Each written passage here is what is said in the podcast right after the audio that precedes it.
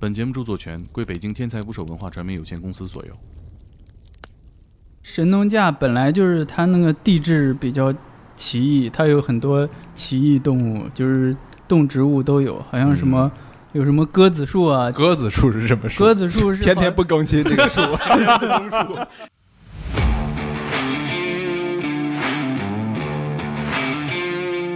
第二年马上官方就组织了第一次大规模野人搜索行动。哦而且呢，据说征用了民兵啊，这个数量得达到一万五千人。中共神农架林区党委副书记，哎呦，这从根儿上开始说。名字我就不说了。然后他的女儿呢，在整理他遗物的时候，突然发现了一个两分半钟录像带，记录了可以说是半人半猴的这么一个生物。头部、脸部上宽下窄，没有尾巴，浑身红色的毛发。你研究比我们深多了。所以说，有没有可能有人走私了一只红毛猩猩？就是说，苏联要造原子弹，原子弹材料很难找，是那个小孩的睾丸。对，割走，原子弹，我运到苏联，是哪个蛋是原子弹？其实是不知道这两两个蛋的区别，对都是蛋。脱下了衣服，长出了毛发，解除了我所有的社会关系，到山里边。野人也有野人其实是人变的，又骗我们抓野人去了。我就在这篇文章底下放你的照片，我看看大家说一说谁长得像野人。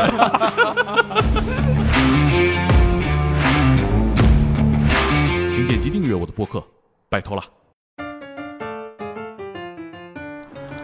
打捞最带劲的职业故事，这里是天才职业，我是猛哥。这一期啊，请来几个老朋友，公众号“马探长”的作者，播客节目《马探长与池子》的主播马探长。各位听众朋友，大家好，我是不正经的马探长。哎，上一次我们聊的是妖怪，但这一次呢，我们就聊的是野人。哎，野人也有爱，啊对勒紧裤腰带。然后做了同样研究的呢，还有来自魔咒的神哥陶十三。呃，大家好，我是中气不那么十足的陶十三。空虚公子，空气公子。刚才听马探长中气太足了，我就更虚了。呃我我内虚，这个主要是年龄的年龄的差距。哎，神哥又来了啊！上一次呢，桃叔来呢，还是研究的是这个在旱厕诈屎的故事哈。那桃叔跟我们说说，你这大半年有没有诈屎？这半年也出不去啊，这是吧？主要研究一个新系列吧，已经更新了两集了，就是不存在的卷宗，讲的八十年代的故事。第一期应该就是野人，准备了多长时间？疫情期间啊，疫情最严重的时候开始的。就对人类已经失去信心了。那个时候被被堵在胡同里嘛，天天哎也出不去，对，胡公。厕公厕都不敢去，对还炸啥呀？没啥炸。哎，看了多少本书？大概？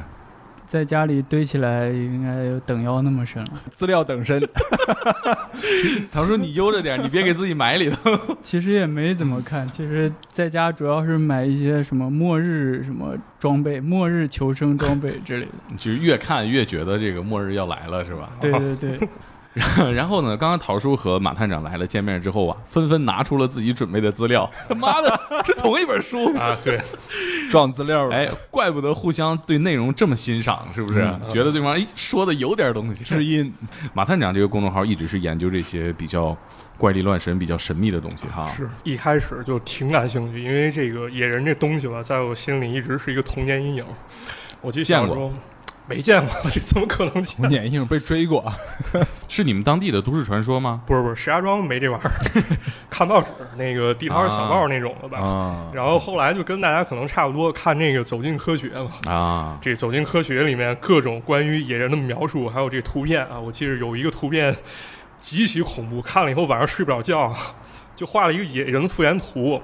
在这个《走进科学》里面出镜特别高，画了一个红毛女野人正在奔跑，嗯，这披肩长发一甩，甩到这个脑袋后面，然后俩大眼珠瞪着，对我我印象特别深。我小时候一直不觉得那个是复原图，我以为是真实拍摄。啊反正感觉太可怕了。然后这几天研究资料呢，就是我想克服一下这恐惧，我就把所有相关恐怖野人图都找了一遍，然后说天天对着他们看，兴许我能克服恐惧吧。嗯，结果一看更受不了了，这昨天晚上失眠，满脑子野人，更真了。对对对，来回出现那个，野人的胸部是吧？呃，我我反正也是，我最早的记忆也是女野人。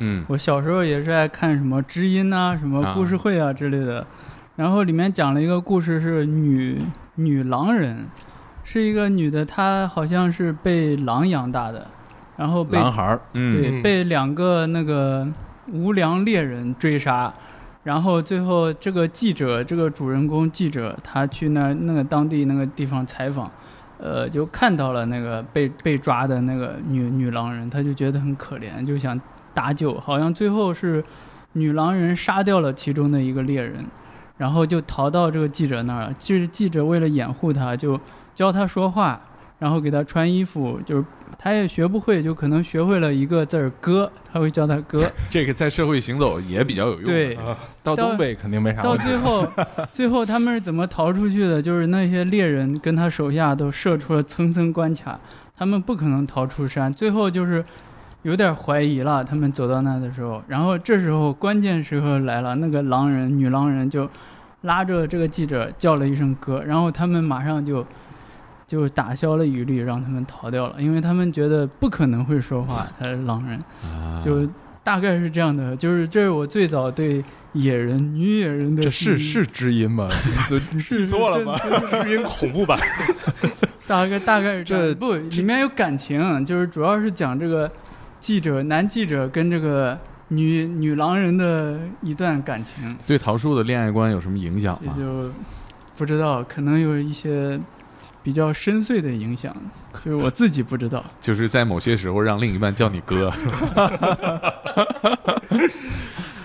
呃，我记得以前我写北洋的时候，好啊像在查写过类似的查资料，还那个我们有一套那个清败类钞十三本吧，嗯，我也记不清是在哪哪一本里面了。他就讲有个人是好像是房山的，就是北京附近的，还是被一个大毛人给抓走了。大毛人抓抓人就是有一个特点，就是你走走山路的人嘛，赶路的旅人，如果落单了，他就从树上就突然跳下来，就抓住你的两个手腕儿，然后呢就得手了嘛，他就先高兴，这个大毛人就会先笑，就啊一直笑，笑到自己气绝过去，这么高兴，抽过去了。就对抽过去了，就睡睡着了，就类似，但是他的手还会死死攥住不放，你就跑不掉。醒来之后就把你扛走了。后来他这个山里的那个旅人都有一个不成文的那个规定，就是随身带一个那个两节竹筒，啊，走到毛人出没的地方，就把竹筒套上，套手腕上。这个大毛人一跳下来，抓住你的双手，啊，就开始笑，笑撅过去以后，你就把手从竹筒里一抽，抽离，就跑掉了。洪家铁线对，拳，这这这一招，其实那个我最喜欢的那个电影《路边野餐》里面，它它里面写过，它有表现过。那个好像他们不是那个电视节目那个背景音一直放有野野人出没嘛，嗯，而且最后那个呃里面的那个人物他在山里行走或者等船的干什么的时候，他都带两个竹筒。啊，啊，你有没有我想起来这个细节，想想那个竹筒是干什么用的？对，就是那个啊。毕赣导演一定是看 看过这个传说，感觉就是那两个竹筒就是逃命用的，就是是毛人随时抓住一个啊就是笑晕过去的时候他那你就可以是跑了。呃贵贵州哈，嗯，对贵州地区对，差不多海里还是哪儿？海里，呃，我我我记得当年那个在中国，大家对野人的研究不仅限于故事会，不仅限于走进科学。现在我们看好像是一个非常悬不着边际的事儿的，当时大家研究这个还是很认真的，是吧？奇异动物考察队当时应该组织过几次，好像最后到八零年就停了吧。比 J.K. 罗琳组织的早啊。早那应该早，对他其实文革的时候就有了，因为一边搞科考一边抓右派，结果就可能光顾抓右派了，就也没抓到野人。到山里发现是躲起来的右派，是不是 闹革命闹的，哎，呃，首先呢，咱们说这个野人啊，他是有官方考察的，就是国家层面去出动力量寻找这东西。然后起因呢，其实是两件事儿。第一件事儿呢，这个事儿得从一九七四年说起。当时呢，在阴历三月的一天，这个湖北房县，咱们说这神农架，它天气还不错。有一个叫殷红发的人呢，他说：“我上山，咱去砍点这葛藤吧，是吧？顺便采点香菇，啊。”然后人家就吃过早饭就去了。去了以后呢，正砍着砍着葛藤，突然听见这下面有响声，以为别人也来砍这葛藤了，然后跟人打个招呼。结果那边没动静，他又开了玩笑说哪个跟我来作伴了？嗯，哪个跟我来作伴喽？哎哎，怪了，你这是没人吭是声。鄂西贝，对不起，人家是湖北，对，对不起，这这对，这个没人吭声嘛，是吧？嗯这这个话一说，然后这个殷红发呢，他就顺着响声啊，开始往下瞄，看见一个能直立行走的这么一个大怪物正在疾跑啊，不知道开了什么技能，冲 疾跑冲，对对对，冲着自己就过来了。这两者之间呢，隔的距离大概有三四十米远吧。嗯，他发现这怪物啊个头差不多有一米七，身上长着红毛，脸上的毛呢有点稀疏，但头发长得很长，这么一个怪物，而且呢还长着这个胸部啊，这个第二性特征非常明显，嗯，这坏了。他往上一看呢，这块儿正好有一个很粗的乌桑树，就说要不我躲树上去吧。但是呢，这怪物行动很敏捷，眼看就逼到面前来了。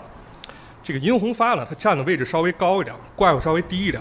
这怪物想抓他，他就绕着这个扶桑树开始转，左转也不是，右转也不是，总不能这个光躲吧。情急之下呢，这殷红发想，那干脆拼了吧。当时年轻劲儿也大，右手抄起镰刀，这左手抓住怪物长头发，冲着他背就来了三刀。这怪物一看，这对方也不好欺负，挺狠，是吧？怪物的心理描写就出来了。他跑了还回头瞄了这 他，非虚构不太合格。怪物说哪个在砍我吗？是不是？反正还有一个动作，也不知道怎么回事儿，他冲那殷红发还摆了摆手。嗯啊，小子，你等着吧。那这时候其实殷红发呢，他也怂了，他看这怪物没影了，才敢跑。跑了以后，这个瘫到地上了就，然后拄了根木头棍子，他勉强回家。一回家就病了，这话都不会说了，说第二天才能讲话，在床上一直躺躺了七天。嗯，然后手里呢还正好拽了这怪物一撮毛，哦，哎，这其实就成了实质的发现，对，这其实就成了科考中其实一个比较重要的发现了。有实证，对，人有物证了。对，那这个殷红发呢，其实他就成为跟野人搞无限制搏斗第一人了。野人他发生的时间呢，其实在那特殊的十年啊，嗯这个时候呢，其实还有生产队这概念呢。嗯刚好呢，这个殷红发其实他是生产队的一个副队长，本身呢他身体非常好，你想想那能打过野人的身体肯定不差，是，突然一下暴病这么几天，也不领导生产了，那么这事儿开始比较蹊跷了。于是呢，一个关键研究野人的人物就出现了，这个人叫李健。啊，当时他是农业学大寨工作组的一个宣传组长，也是后期研究野人非常非常重要的一个人物。中国野人研究会主席。对，后来他是李主席是他非常重视这件事儿，就去探望啊。这个开始盘问之下才知道，原来他跟野人打过这么一仗。那这个事儿不得了了，这个李健他就写了一封信，叫《在人与人猿搏斗中防线发现活着的人猿》，寄给《人民日报》还有中国科学院。那么这可以说是建国以来第一次正式的野人目击报告。嗯，对，这个报告其实还能找到啊，但是这个年头实在比较特殊。这个李健呢，他在文中强调了说，这不是阶级敌人长期潜伏在商中变形长毛的可能。国民党特务，对还然后还真有可能哈。啊，嗯对，其实当时并没有被采纳，说是被四人帮给抹杀了，最后定性为谣言啊啊，这是第一件事儿，科学也遭到了这个 这咱不好说呀，这 遭到了凌辱。这事儿发生两年之后呢，野人目击事件呢，不仅说没有消失，反而越来越多了哎。频发，嗯啊，频发。比如有的村民啊，人放牛的时候受到野人攻击了，幸亏这牛呢跑过来给野人肚子来了这么一下子，才得救了。啊，对，还有人发现呢，这半夜啊，家里养猪嘛，野人过来拿了个猪就跑了。跟那个闹狼了啊感觉是一样的。夹着就跑，是这不闹狼，这闹野人了啊！嗯啊，这个有个农民人上上山剥树皮了，这没碍野人什么事儿啊。一个红毛野人突然从树林里窜出来，这野人实在操蛋，一巴掌给人呼脸上了这这就是属于野人袭击事件了啊！对，这这个都是群众啊、干部呀汇报上去的。对，一些汇报。呃，当然这里面就是比较重要的干部还没有涌现出来，但是到了一九七六年的这个野人科考，出现了一个非常标志性的事件，就是嗯干部目击野人。多大的干部呢？中共神农架林区党委副书记，哎呦，这从根儿上开始说，名字我就不说了。嗯然后还有神农架林区革委会副主任，然后是林区财贸政治部主任、林区农业局局长，嗯。还有林区党委办公室秘书，以及办公室的司机啊啊，六个人。当地是管人的、管钱的、管车的、管革命的都在了。对他们一说什么，肯定就哎，这个一呼百应。就不一样了。对，这首脑。我记得好像还有一个是湖北省军区副司令啊。南海同志，有这个记载啊，说他四八年、四九年在剿匪的时候，在防线往竹山的途中看到了那个野人。当有地位的干部们说自己遇到了这些事之后，很多群众开始反映了，说我以前就遇到过对，啊。有一个人的记载是，一九六三年冬天，四川的一个工人，他在这个林区干活的时候，说自己遇到了野人。那这一下子就倒回去，就大家可能开始重视这个事情，开始往后啊调查，说以前是不是有什么目击者？嗯。而我刚才说的那个六个干部的那件事儿，我可以简单说一下，它里边有一些，反正说的有鼻子有眼儿的，跟马探长刚才说的那个野人，咱们可以看一看是不是同一个。哎，他是一九七五年五月十五号啊，也就是距离刚刚那个事件之后，对这是不到一年。十五号这个时候呢是中科院啊、人民日报新华社、北京自然博物馆他们收到的一份加急的电报嗯，啊，这个电报讲的是前一天晚上的事儿，就是一九七五年五月十四号凌晨一点左右，六个人署名的一个小故事，说我们一行人啊六个乘吉普车从十堰开会返回，走到房县与神农架交界处，嗯、见到公路上有一个奇怪的动物，非猴非熊啊，先判断不是猴子不是熊，嗯然后司机加快速度，开大灯笔直冲去，他机警地闪在路边，注视着我们啊，说明这个还挺灵活。所以刚才那种无限制格斗是有可能会发生的。哎啊，对，然后呢，司机就赶紧这个转弯，然后摁喇叭，就又冲过去，其实是想想逼走他啊，因为不知道是什么东西。对。但这个时候发现呢，这个野人往那个旁边的峭壁上要爬，没爬上去，一下子滑下来，掉在了这个车子跟前。啊，这很电影镜头。嗯其实这个这个这个这个信是谁写的，也挺有才华。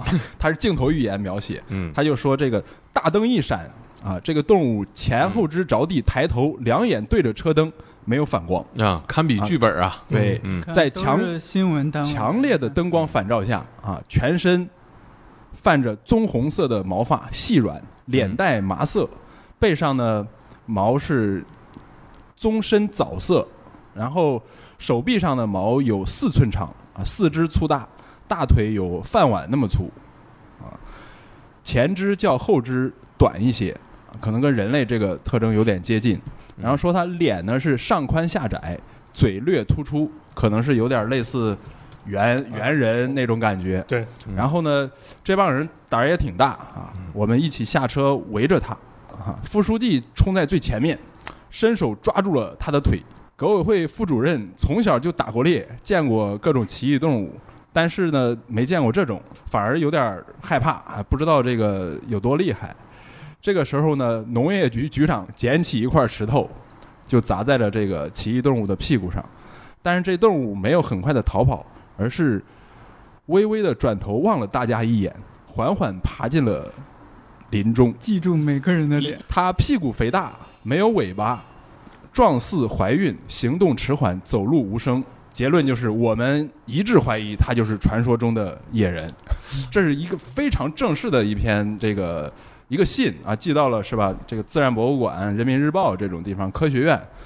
但是呢，他这个行文逻辑，其实我大概想了一下哈，他的逻辑有点像是，因为之前知道了，好像有所谓的野人嗯存在，嗯，所以他们的描述整个是在还原。嗯，而且听描述跟这个红毛猩猩非常非常像。啊，对我我听到他说了一个词儿，他他就斩钉截铁说非猴非熊，嗯，就是我觉得他们可能对猿猴的种类还不是那么清楚认知可能有问题，嗯对，不是那么确切。对，而且就一瞬间是吧？对啊，他们怎么就一下断定它非猴？对，其实跟红毛猩猩的特征完全符合，头部、脸部上宽下窄，没有尾巴，浑身红色的毛发，大屁股。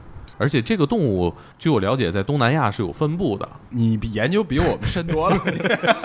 所以说，有没有可能有人走私了一只红毛猩猩，是吧对？好像或者说，说神农架本来就是它那个地质比较奇异，它有很多奇异动物，就是动植物都有，有什么鸽子树啊、金丝猴什么的。嗯，鸽子树是什么树？鸽子树是天天不更新这个树，一看咱们几个全在上面坐着呢，拖更树。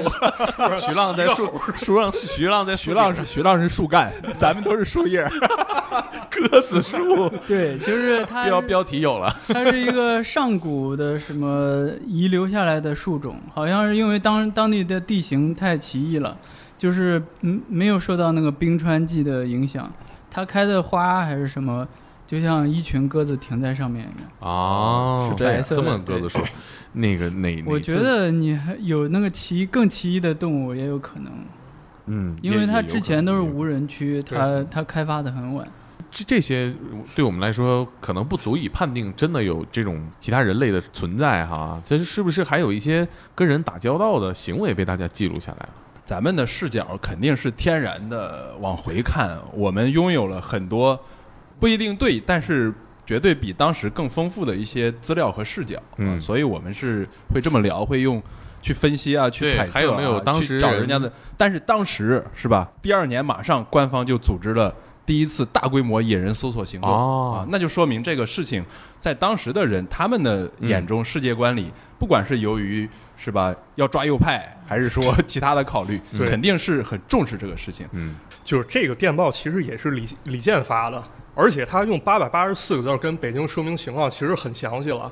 而且据说当时引发了一个讨论啊，像这个姚文元同志呢，人就认为说没什么野人，这阶级敌人装出来了，人过来捣乱了，他这个觉悟高，是吧？那这么一说，这个中国科学院古脊椎动物研究所呢，那人家就比较尴尬了，是吧？这东西他们也没见过，只是说研究研究吧。于是呢，就派出这个研究员叫黄万波，这么一帮人说他们去查这件事儿。这也就是历史上第一次相当于官方的野人科考哦，我看过这个当年这个黄老师的照片，啊，他觉着啊，这个野人脸部和身材有点像人，那会不会就真的是阶级敌人捣乱了？所以一开始啊，其实他也不是特别相信这事儿。嗯。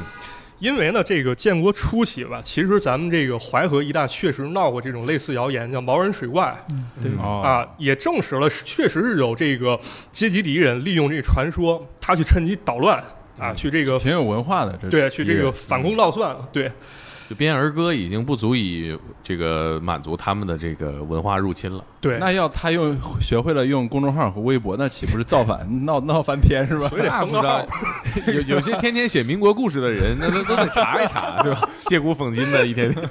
当时特务闹的就是厉害，就是吓得毛人水怪好像吓得很多那个地都抛荒了都，哦，当时都不种地了，就把无产阶级啊老百姓就吓跑了。对吓还有不光毛人水怪，还有什么鸽蛋蛋造原子弹啊对哦，鸽蛋这个我你你不知道，我不知道 你看你知知识匮乏了吧？匮乏了，快给我讲讲你怎么割的？你知道鸽蛋这个讲讲给他。就是当时有一个谣言，就是说苏联要造原子弹，原子弹材料很难找，是那个小孩的睾丸。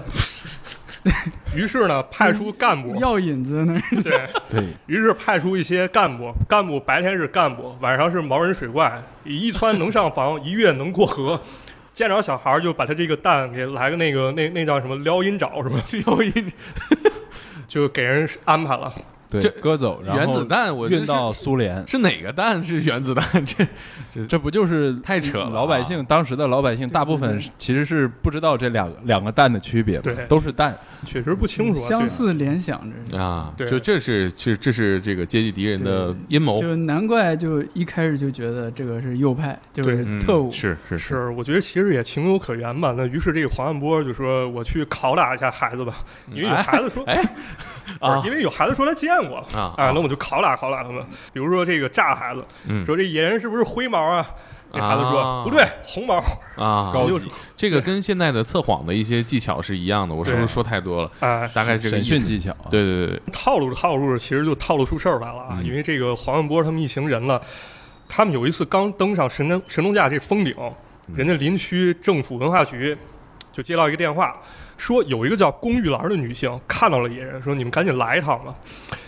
这个一帮人就去了。这龚玉兰说，当时她正带着孩子打出猪草呢，就是回来的时候，突然看一个黑乎乎的一个东西在那动，定睛一看，说这玩意儿长着黑红色的毛，头发披肩，脸特别吓人，这东西正跟猫似的，正在那蹭树呢，后背刺呢，啊，刺呢刺呢，难受的不行。嗯啊。那这个龚玉兰说，当时差点吓晕过去了，然后一把抱住孩子就往家跑。嗯，到家的时候呢，出了一身汗，说嘴里除了野人俩字儿，别的啥都不会说了。耶耶耶！什么鬼呀、这是，好奇怪呀、这段儿。不是，我就在想，就是一种恐惧的声音，嗯大家去理解他是那个那个野人那俩字儿吧。对，有可能这个就是她丈夫也说了这一点了。啊嗯但是这个东西呢，就是你说归说，咱得去看看嗯。于是黄万波他们就领着这个龚玉兰说：“你带我们去看看这野人蹭哪棵树。”嗯结果这树真找着了，哦而且这树上了，在树干的一米三到一米八处有十来根野人毛。嗯，哎，这毛有了嘛？毛一看挺粗，像人的毛发，但其中呢夹杂着绒毛。哦，啊对，人是没有绒，毛的，人没绒毛。嗯于是呢，他们就把这毛呢带回了北京。嗯这黄万波呢，准备对这野人毛进行一个比对啊，但这时候正好赶上唐山大地震了。虽然北京振幅不大，但基本上都跑街上躲着去了。啊，于是呢，就在这种艰苦的情况下，这个毛发分析呢还得开展。最后呢，发现这个毛发呢比较接近神农架当地的一种猴子，哦，哦，但这猴呢体型其实也就一米左右啊。这个结论呢是出自二零一三年出这《神农架野人传奇》当中，这第一作者就是黄安波，他认为是得出这个结论。但也有一种说法了，说当时在这个检测的时候，古人类所、北京医学院、北京市公安局法医组对这毛发都进行了这个联合鉴定啊，说这个东西呢属于一种高级灵长目，而且排除了这东西不是黑熊。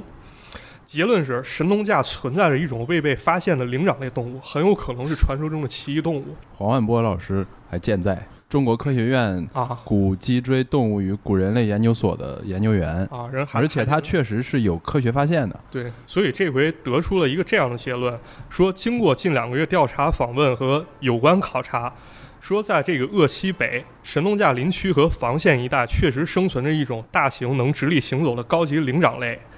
但是要彻底弄清，必须加强力量，进行相当规模、长期而且更深入的考察。嗯但我觉得这措辞人说是这个大型能直立行走的灵长类，他没有说这东西确实就是野人或者说奇异动物。嗯，那么具体怎么办，咱还得再查。对，这还是一个严谨的科考的呃思路在做这件事情。对，已经有这样的这个结论出来了。那么下一步可能就是对神农架零七进行进一步的搜索啊。于是，在一九七七年呢，这个第二次科考活动它就开始了。然后这次阵仗明显比上一回要大，它是以中科院为主，而且联系了三十二家科研单位，维持近一年啊，把这个神农架为中心，周边相当于一千五百平方公里地区都给搜了。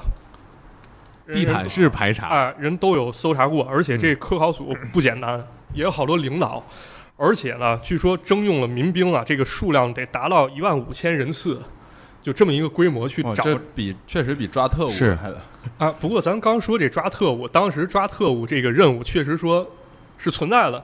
但是呢，这回最后结果呢，没有人把野人给真正逮住啊，但是却搜集了这个奇异动物毛发数百根，啊脚印儿数百个，还有这个粪便睡窝多处，有这些结果啊。但是呢，除了意外发现了一个珍稀物种，就是这个神农架林区的金丝猴啊，给发现了。对，找到金丝猴，这这也有科研成果了。对，哎、对，找到猴了呢，没找到野人，也没拍到影像。那么这个事儿呢，其实到现在这么一看啊，就好像感觉没啥成果嘛，对吧？啊这个到了一九八零年，第三次考察又开始了，这回考察将近两年，但规模比第二次其实小，但野人还是没逮住啊。那这个时候呢，越来越多人开始怀疑了，人说这个。你们这不是集中力量干蠢事儿吗？是吧？说这个野人其实很简单，你要说它存在是吧？你给我逮个活的看看嗯啊，没活的你弄尸体来也成，但是还是没有嘛，对吧？但是呢，这之后呢，其实野人官方考察就没有了。嗯呃，这么一听呢，其实好像这几次啊，就是考察，好像跟野人都没什么关系。但其实呢，有一些细节表示，真的有队员在当时其实是目击到野人的。我随便给大家讲几个啊，嗯，比如说有一个叫黎国华的人，他两次遇到了野人，第一次是在八零年二月，当时他是在雪地中啊，跟这野人相距差不多四十米。他说这野人差不多得七八尺高，那其实很高了，相当于两米三到两米六那么一个身高。说这个野人浑身长着棕色的毛，长发披肩，直立行走。嗯结果这黎国华呢，他一不小心踩乱了一个树枝儿，这野人发现了，就给跑了。这个黎国华呢，他在后面追，发现野人攀藤上了悬崖。黎国华说：“你别眼看他跑没了，正好身上配着枪了，说拿枪给他崩了吧。嗯但是因为他拿这枪啊是土枪，土枪受潮了，崩个三枪也没崩出去，野人就跑路了。还有一次呢，是在十二月，相当于相隔十个月啊，这个黎国华和一个叫李仁荣的一个徐州青年，他们一块儿在科考的时候，发现在二百五十米处的远处，一个山包上有个人形在移动，而且这玩意儿在夕阳下，这个毛色是黑灰色，这拿着东西往嘴里正塞着呢。徐州青年李仁荣呢，这回他说玩真的吧，因为身上人带着半自动步枪了，这要照照着对面一顿突突，我觉得这怎么着也能打中对，啊，李国华说不成，这会儿科考队人规定了，说见着野人不准开枪打死，除非他过来要你命，你可以打他，平时你不能打，因为隔着太远了，他们只能这眼睁睁看着野人吃完溜了。而而且从这两个细节里能听出来，到了冬季是吧？它的毛发会随着进入冬季而变深。对啊嗯，你你这是怎么论证的？你原来都是这个红色嘛哎，冬天的两次目击是棕褐色。不过话说回来，猛哥这说法其实也有人提出过，就这个野人毛发其实很多，甚至有人说这个野人青壮年和老人老年的时候，它毛色可能也不一样哎，啊，甚至说有人在神农架目击过白色的类似野人的物种，因为这个神农架确实有白白化动物，啊有这白熊哈、嗯啊，对，所以有有这么相关的说法。白色的野人就不是中国的，一般都是喜马本地的特产。喜马拉雅嗯山，对喜马拉雅雪人哎。那边叫雪人，对，嗯。我觉得咱要不先这个进行一个讨论吧，就是说这个野人他到底是个什么东西？嗯，我看过一个电影啊，就深受启发。这个电影叫《边境》，主人公是一个女性，她可以说客观的就长得很丑，但是呢，她有一个异于常人的能力，就是她能闻到一些常人闻不到的东西，比如说羞耻、恐惧、虚伪。所以呢，他是什么工作呢？他是一个边境的安检员。你要是携带个什么不三不四的东西啊，过去了，他能闻出来你的阴谋，所以呢，他就能比较好的完成这个工作啊。直到有一天呢，他发现面前来这个人，他闻不出来了，一看这个人长得和他丑到一块儿去了，丑的风格都很类似啊。然后这个男人就引起了他的注意，两个人就认识了。认识了呢，这个男的就开始循循善诱的给他讲，其实我们呐不是人类，我们叫山怪。啊，哎，我们是跟人类呢不是同一种动物，然后呢，我们的生活习惯什么都不一样。比如说吧，你看这个蚯蚓，我们是吃这个东西的啊，你赶紧尝一尝啊。这个女主角就说这个太恶心了，哎呀不要不要，嗯啊，好香。这这故乡的这个味道，哎，就是他就是引导他这个回归了一些他们山怪的一些特质啊，比如说在林间奔跑啊，在光天化日之下啊亲密啊等等。他们这个物种啊，还有一个不一样的地方，就是这个男性的山怪，它长的是女性的下体，嗯那女主角长的是男性的下体。他开始找到了这个身份的认同，就我不是人类。啊，但是呢，慢慢他会发现，这个男性山怪的目的呢，其实就跟很多的这个超级英雄电影里面的主题很类似，就是我跟人类不对付啊。然后呢，他在正义和善良这一边儿，还是在自己的种族和这个邪恶面前啊，就是做选择，讲这样一个故事。其实就让我感觉到啊，就是我们是不是可以把它认为成一个我们没有开发过的其他种类的人类？动物都是按这个界门纲目科属种来划分的嘛。比如说这个猫科动物呢，它就是哺乳纲、食肉目。猫科下面的人这一科呢，只有人一种动物，智人。几万年前呢，还是存在其他种类的人类的。还有表兄弟呢，呃，就对是，那个叫什么尼安德特人，尼安德特人，对啊，就据说还有好多其他的人种，倒是最后都失败了，都被智人干掉了。对啊智人下手也有遗漏，对呀、一万五千年前还存在这样的矮小人类啊，然后还发现了他们的化石中发现他们的捕猎行为啊，捕猎这个岛上的矮小大象，智人的表亲。对，是两百万年前就已经出现了啊。但是智人统治地球差不多也就是几万年前的事儿，所以长时间以来，人类这一科下面是有各种各样人类的，但是随着智人的智力的突出和这个凶狠程度的突出啊，慢慢就把这个全世界其他种类给吃光了。那是不是有一些角落边边角角没有吃到？对，还还有一个传说你俩，是真的走进科学了。对，还有传说以前山东有一种叫常人，就是常人就是高吗？真的是长得高的那种。就是中国为什么没有人写那像托尔金一样写那个啊，魔界，就啊是对啊，有矮人有什么的？其实中国好像古代传说也有这些，比如常人呐、矮人呐、这些都有。就是没成体系啊。对，一边在闹革命，一边在找野人，是吧？可能在这个时间里就耽误了一些创作。是全世界各地都在发现野人，那是不是就是我们没有探索到的一些其他种类的人类啊？对，我觉得这个东西不好说，因为它确实是一个这个世界性的一个话题。你看，那个日本也有，日本叫西巴贡，澳洲叫 UV，、嗯那个、呃蒙古那块儿叫阿尔马斯人，嗯非洲也有，非洲叫神秘的 X。那他们的共同特征就是放大版的人类，对然后未开化，似乎有攻击性，嗯对大概都会有这，就是一种潜在的神秘而又危险。前两天坐飞机我就翻那个《人类简史》嘛，它里边有一个观点就是讲，为什么人类在出现的时候如此弱鸡的一个体能，不是一个强势的动物，在食物链里。慢慢是怎么站在食物链顶端的？狡诈可能 这这狡诈肯定是一部分啊。就比如说这个一个大大象倒了哈，嗯狮子吃一波，哎，猎狗吃一波，秃鹫吃一波，就剩什么了？就剩骨头了。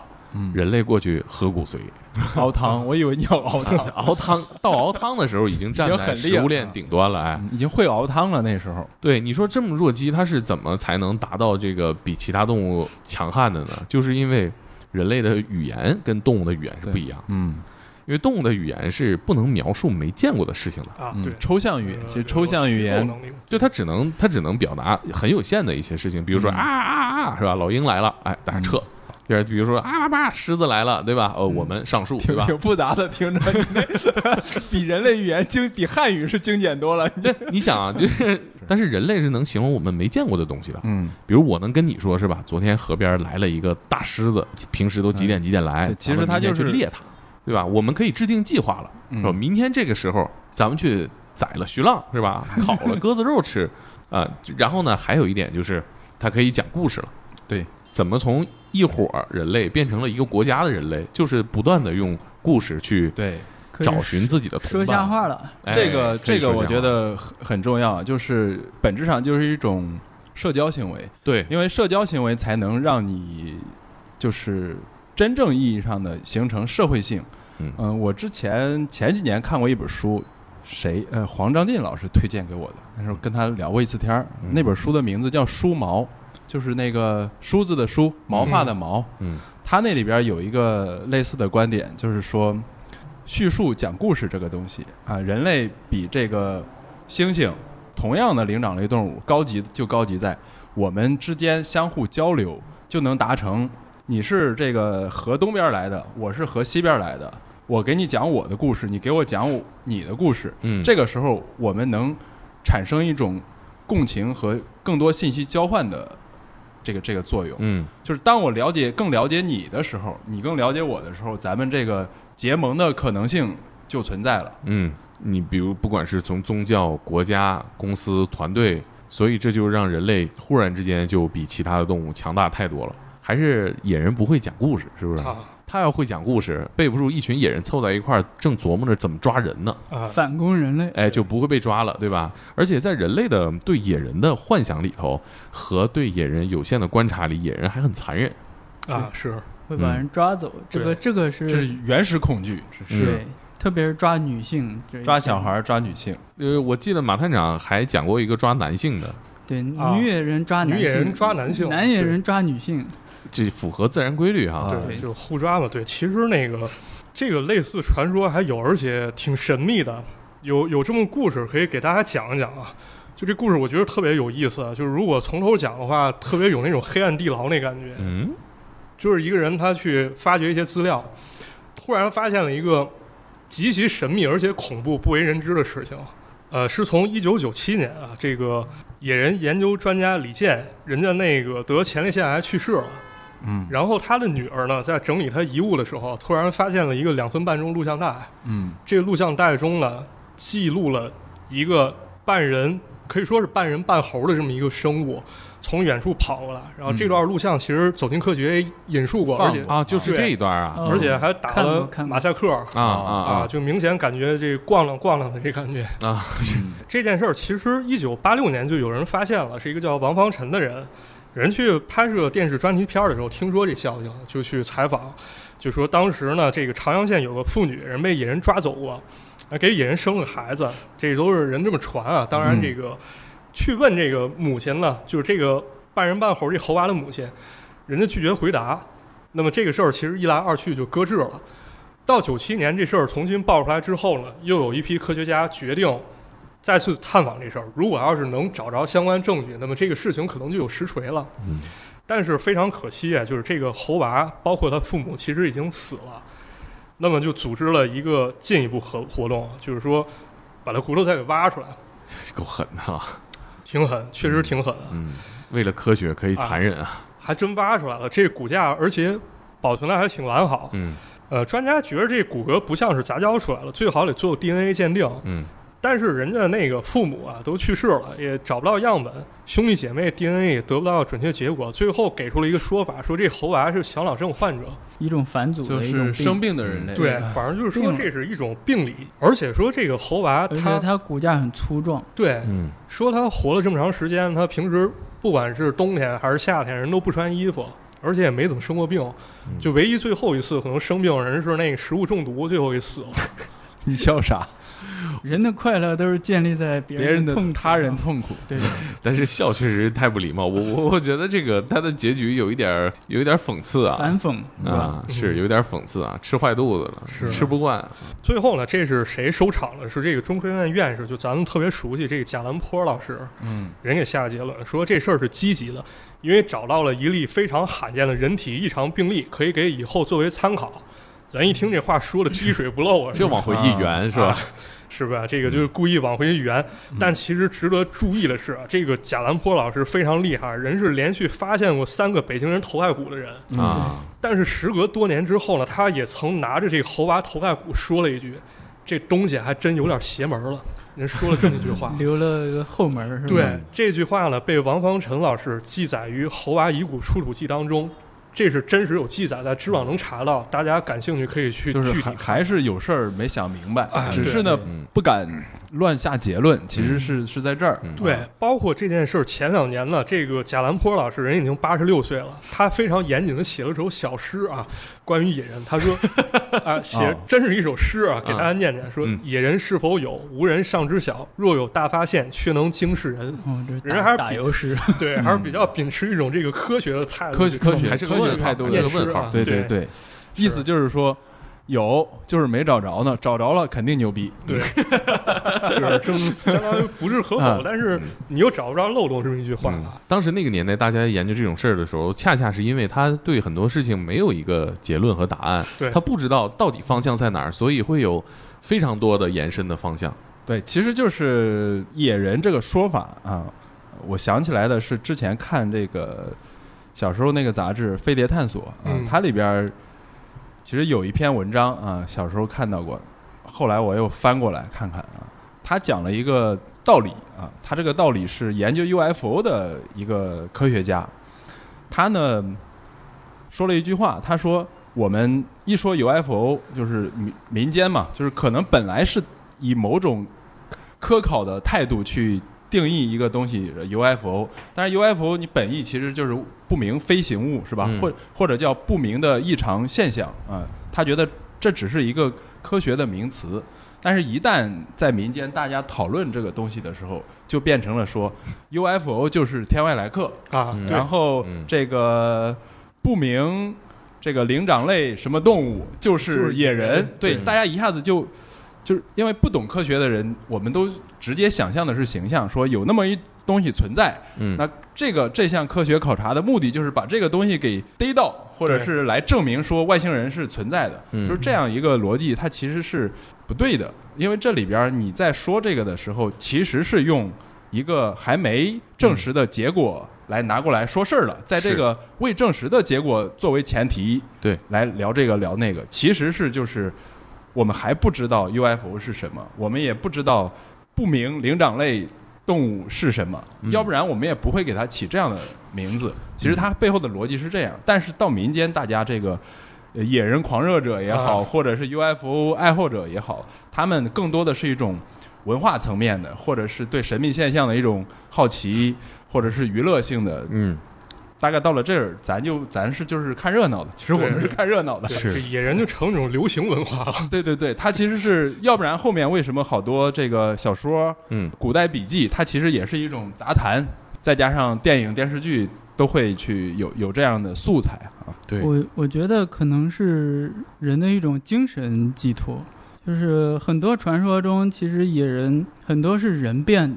有一个传说就是秦代修长城的时候，很多人为了逃避那个徭役嘛，就是太苦了，他们要跑跑逃逃避那个暴秦。白毛女。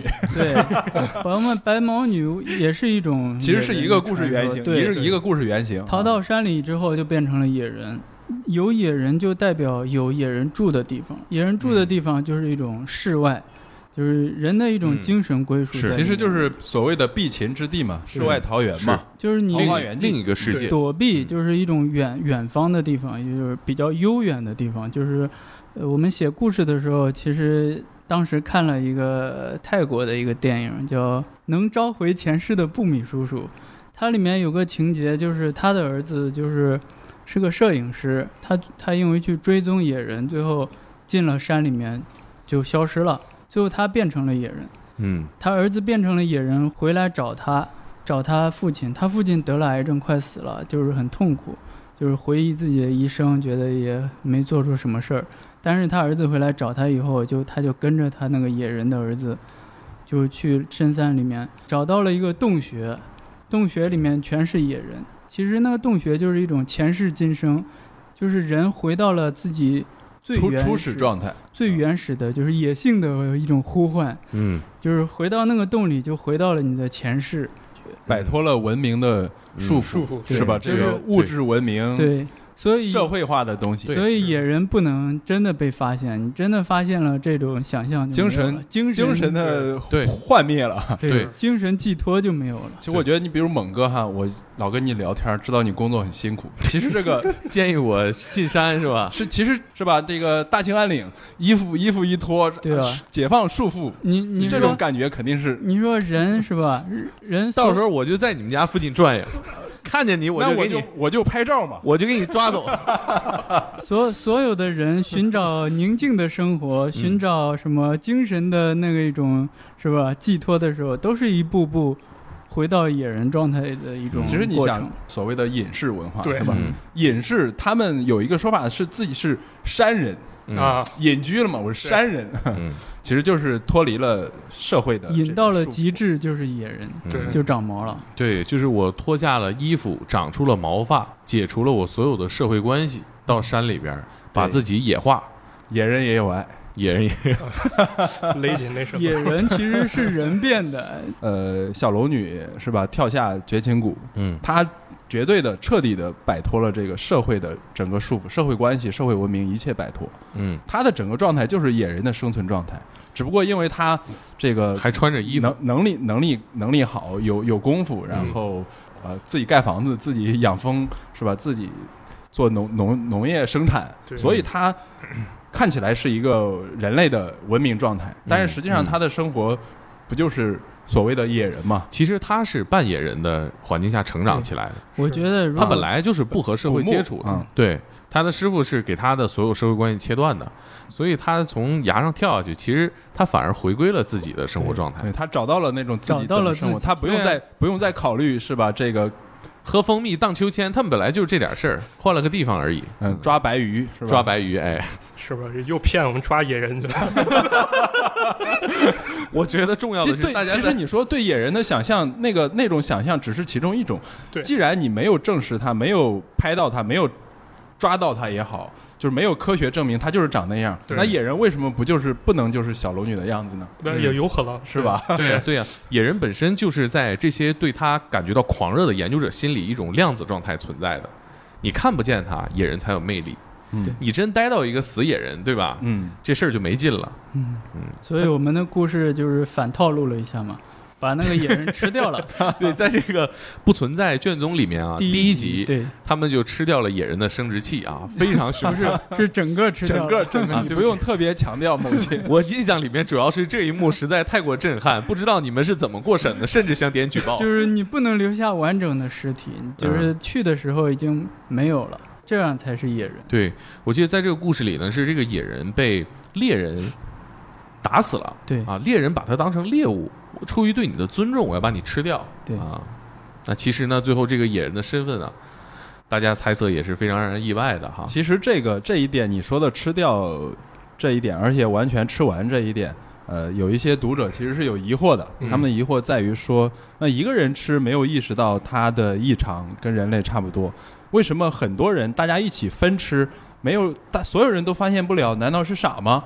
其实呢，我觉得这个点不在于嗯，这个嗯是。智力上的判断它是什么，而是你刚才提到的，如果说大猎人在那个这个这个那个民族的猎人，他的习俗是，当他把一个猎物视为猎物，前提就是他不是同类，他不是人，而他们的这个民俗就是，我的猎物把它吃掉是对他的尊重，其实他是在并没有把它观念上就已经把他给本来就不是。他本来就不是我的同类，他嗯他没有带着这个野人科考队的思维去，我一边吃一边想他到底是不是我的同类。再把他毛发揪下来系到中对央，对。这是一个完全不同的思维逻辑在这儿，你嗯你你可能我们可能无法共情，无法去代入。嗯，而且在故事里面，那个八十年代大兴安岭那个荒郊野外，其实这些猎人的生活状态距离野人本身是非常近的。嗯对，他们其实不和当时的社会打什么交道，你爱闹革命，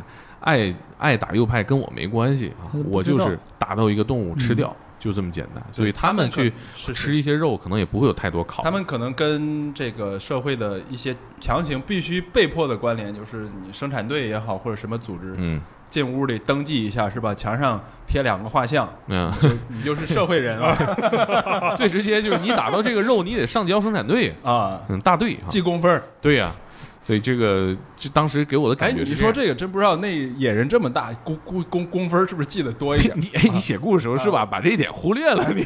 那瞎扯当时生产队。我瞎扯，那个时候已经不是生产队，那个时候只是还会有一些生产队的说法啊政政治语言的还在延续，但是那个组织没有这个是没有。对对对对对对对，八几年了已经，八四年吧，啊。那个事儿是。嗯，没有没有这种实质性的大家的这种群体的这种行为了。对对，马探长研究完这个野人有没有什么感受？我我觉得挺有意思的这事儿，我觉得确实也跟刚刚两位老师说的，就这个东西可能它是更多一种向往吧，因为有个什么事儿，咱不是之前讲了吗？一九七四年第一次发生了野人和人搞了一场街头霸王争斗赛，嗯，正好就在这零八年的时候，那拿镰刀砍野人那狠人，那啊人死了。就其实，在他生前的时候呢，就已经爆出了。他其实拔下来野人毛鉴定以后，说是苏门铃身上的毛，然后他也承认了这事儿是他编的。啊，他当时想吓唬小孩儿，说啊这儿有野人。一种羚羊是吧？嗯。啊，啊。对啊。对，这毛其实这个这这种你是没法最后没法分辨的，对。只要当事人不承认，对，因为传说一旦成为传说，传说和科科考搅和在一起，这个事情就复杂。嗯，就很嗯。难很难分辨了。但是这事儿证实以后呢，就是这个叫殷红发这狠人啊，这个他还没事儿老去神农架景区去。就给人讲他当时跟野人怎么打的，就就有时候拿镰刀在那比划比划，N N N P C 是吧？啊他其实就是这么一个角色，对对每个人到这儿来都能看挂挂个牌儿，野哎人发现者，你可以跟他聊天儿。对对，对确实确实旅游公司每年给人两千块钱补助，啊然后没事儿人还能收打赏，啊，是吧？就这个都不用日更，你这天天重复一个故事，就打赏就来了。对这这真是真是环球影城，你看对这做野人多好，比比这个更电台好。对，你不用建议我去，我跟你说，我就在这篇文章底下放你的照片，我看看大家说一说谁长得像野人。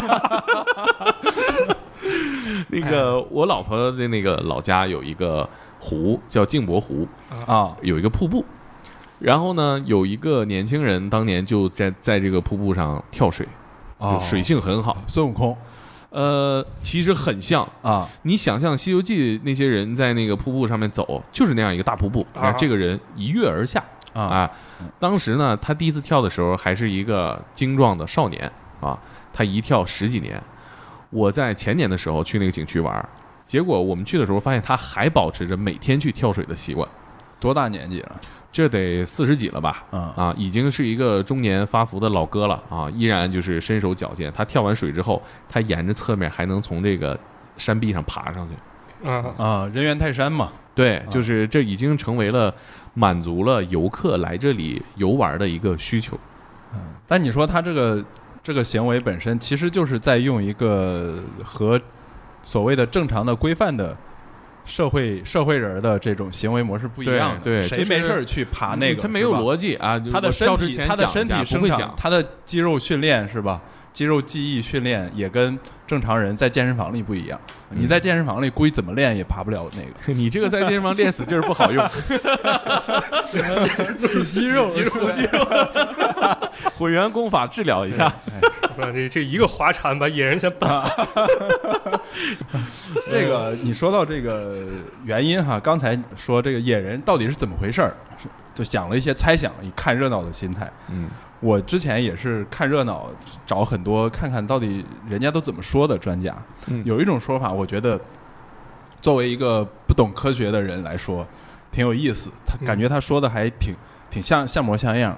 他说呢，这个每逢大地震，就是地地球上这个地壳运动形成巨大地震的时候，嗯动物都会有异常反应。嗯而这个异常反应呢，我们一般去想的说的就是呃鸡飞狗跳，什么老鼠过江这种，就是肉眼可见它上岸它及时很快发生的，对，就是这种肉眼可见的马上发生的很快。嗯。呃然后他就提出了一个观点，就是说，大地震前这个动物的预感感知以及动物受到的影响，它其实呢是一个长时期的过程，因为地壳运动到那一点开震的那一点，嗯它之前不知道酝酿了多久，它在缓慢发生变化。嗯就在这个过程中，其实有很多动物已经在默默默的受到了影响。嗯一九七六年啊，唐山大地震，哎，对，他的理论只是猜想嘛，胡扯，但是挺有意思。就是说，这个震前其实很多很多年以来，这个地震正式发生很多年之前，动物受到了很大的影响。就是说，